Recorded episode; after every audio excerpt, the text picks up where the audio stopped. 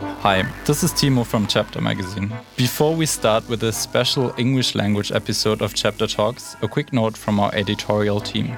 This episode is brought to you in collaboration with Philips TV and Sound. We would like to point out that the sponsoring of this episode's production did not affect any editorial content of this episode, which was independently created by Chapter Magazine, as always.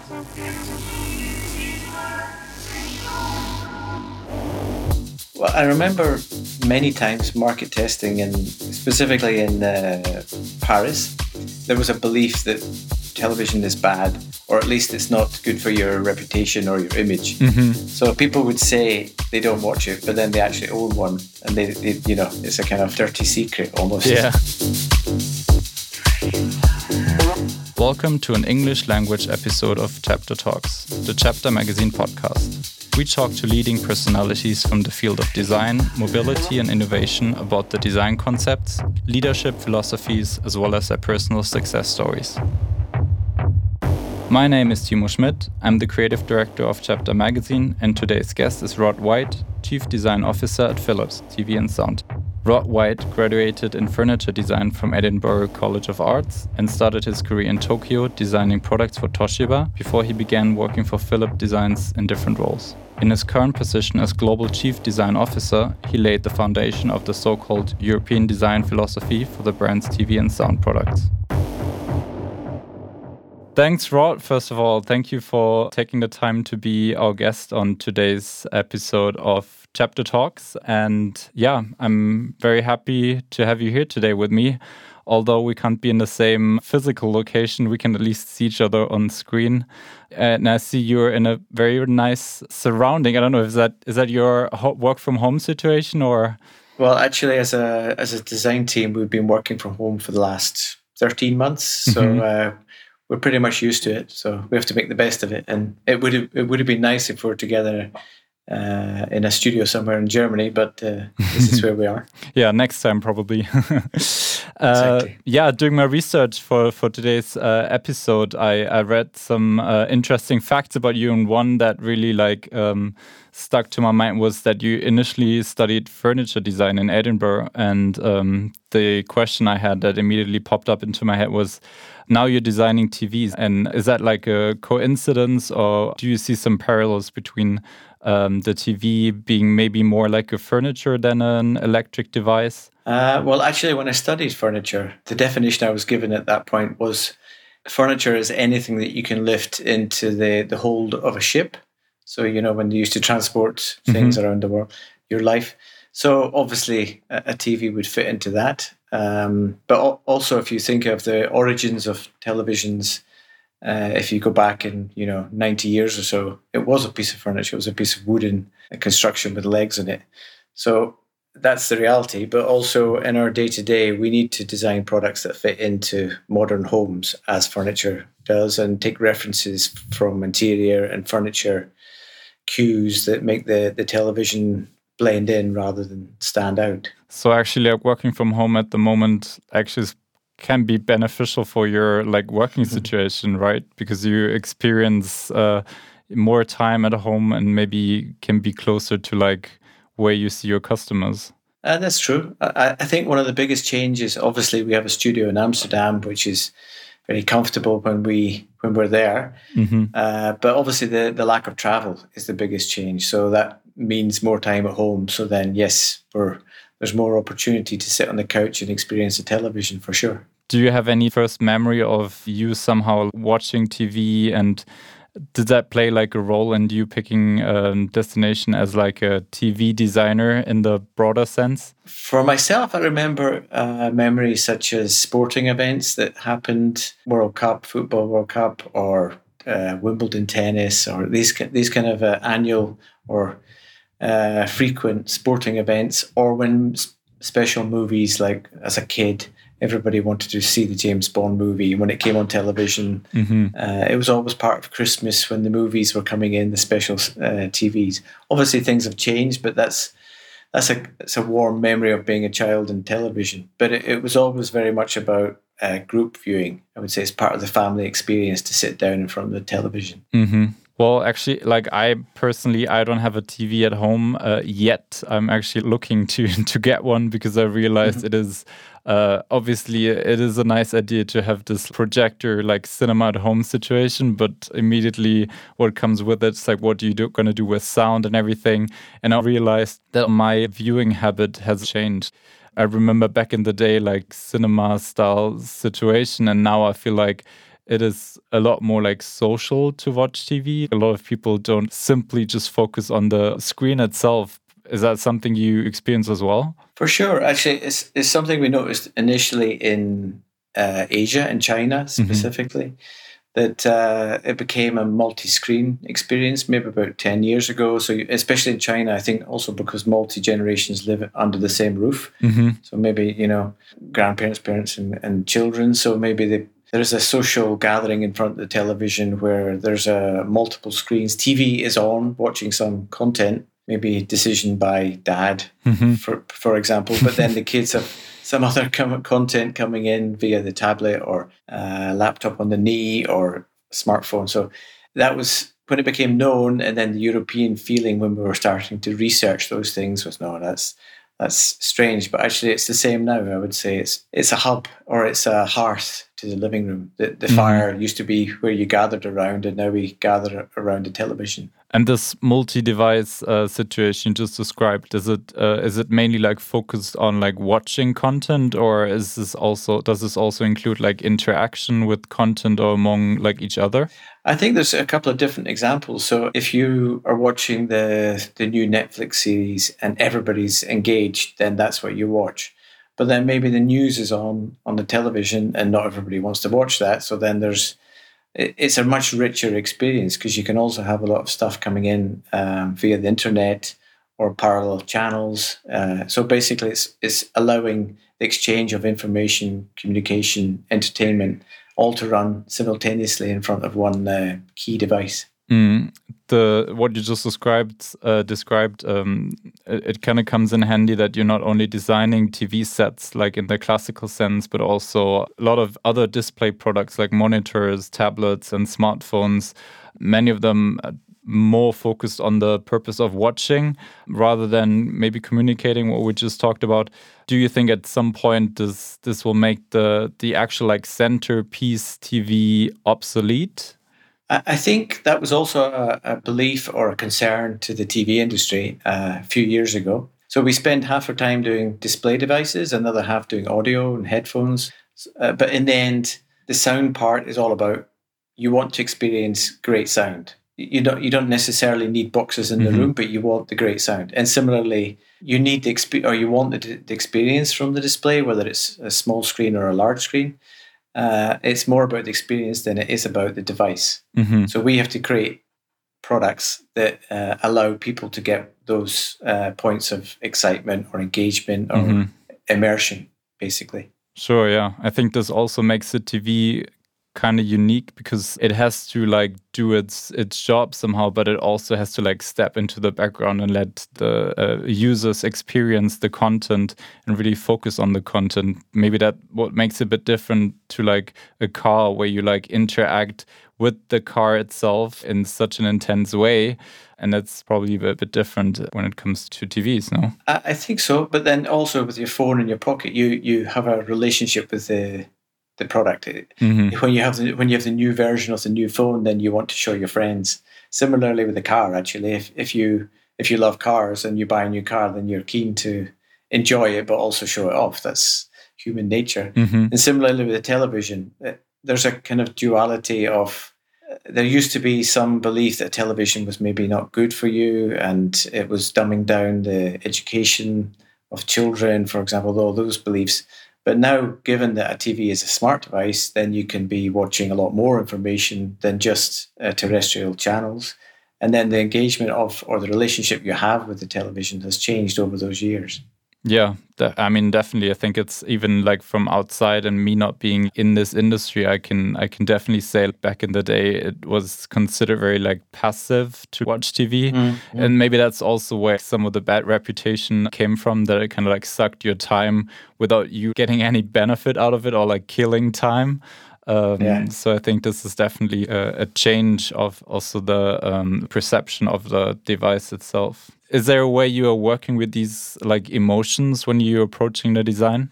Well, I remember many times market testing, and specifically in uh, Paris, there was a belief that television is bad, or at least it's not good for your reputation or your image. Mm-hmm. So people would say they don't watch it, but then they actually own one, and they, they you know, it's a kind of dirty secret almost. Yeah, that that was then.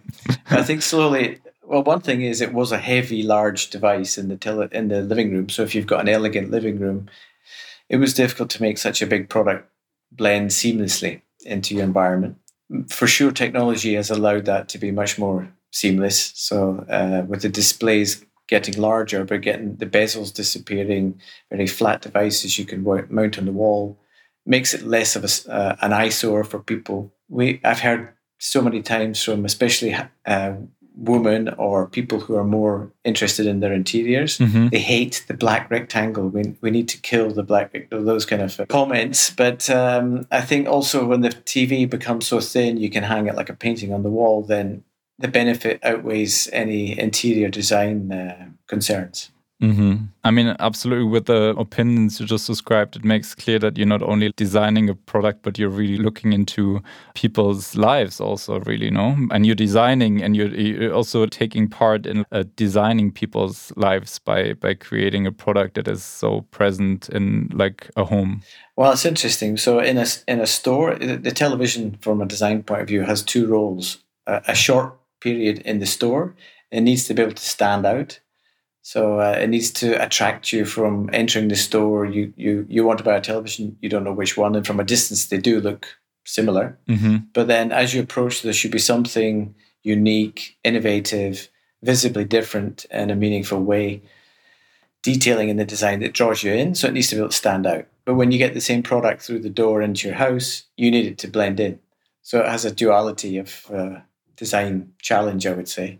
So we we have to understand people's needs and we have to be able to design a product that they're happy to have in their home. It fits into the context. So picking up modern material cues from other furniture or interior reference points mm-hmm. and then detailing it in a way that communicates lightness. Lightness is communicating latest technology. So then the, the lightness of the detailing on the stands.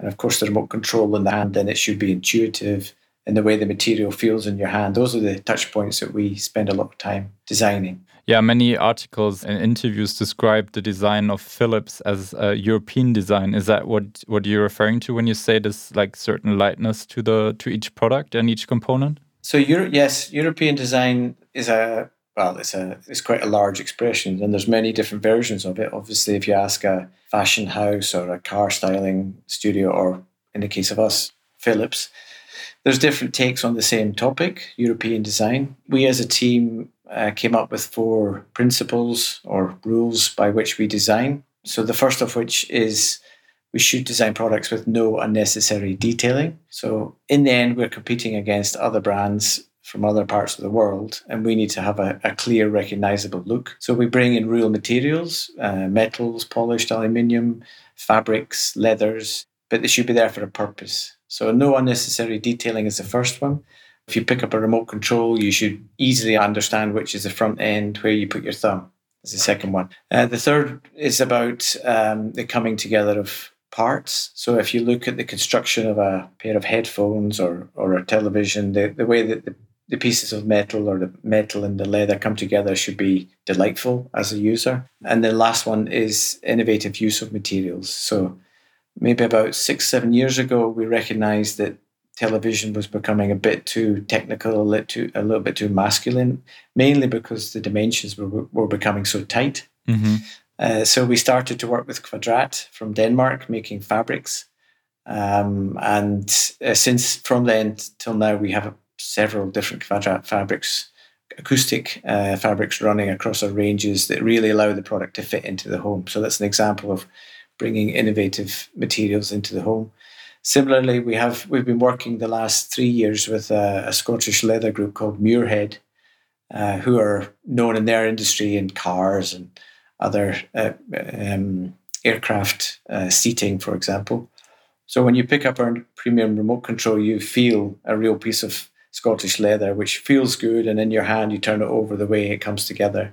It's a clear relevant use of uh, innovative material in consumer electronics. I mean, earlier you referred to uh, this image of a picture on the wall being kind of the perfect design or like the, the moment where the TV blends in perfectly with the home. So I think what you're just describing is super interesting also about the, the remote control because in the end, the TV is a product you barely ever touch, right? Yeah, and also actually, we probably spend more time designing the remote control than we do the television because there's so many complex. It's a small thing, but mm-hmm.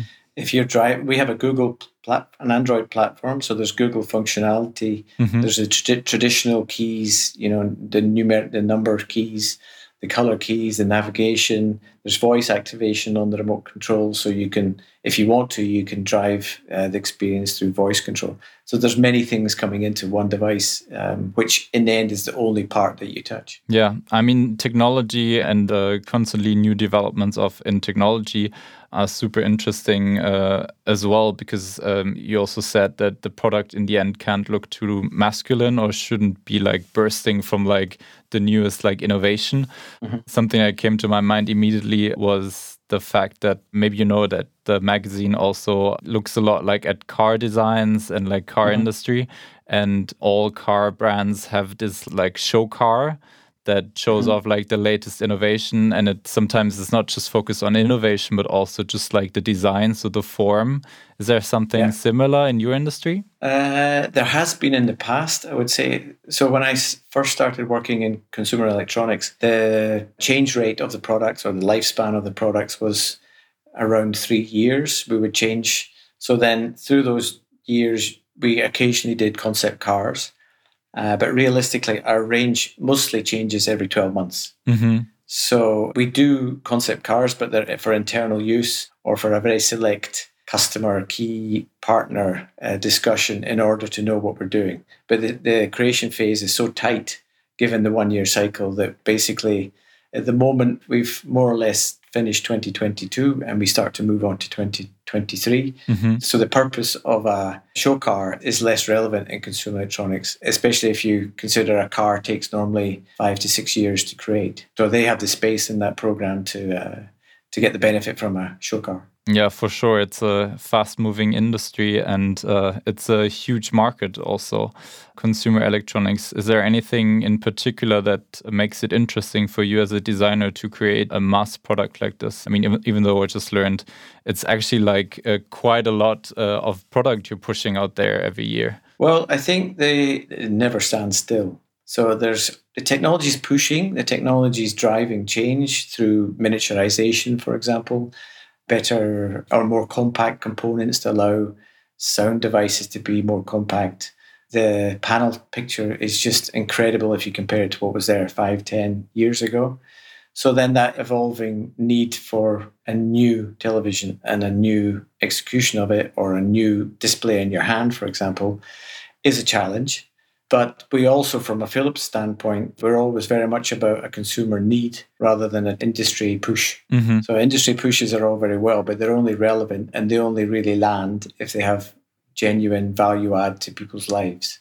So you see over the years, there's been many uh, launches of things like curved televisions or 3D television. Th- these came out over the years, but they didn't really genuinely fit into people's lives. So, and then they ran for a few years and then disappeared. Mm-hmm. So, that balance of finding something that is a genuine need and designing it in a way that fits in or enhances people's lives that's a that's a great challenge for us as a team yeah challenge i think is the right word because for me it's super hard to imagine where in this whole process of also technology pushing forward the design actually comes in do you maybe have a way to explain it to our listeners where does design come in in this whole process?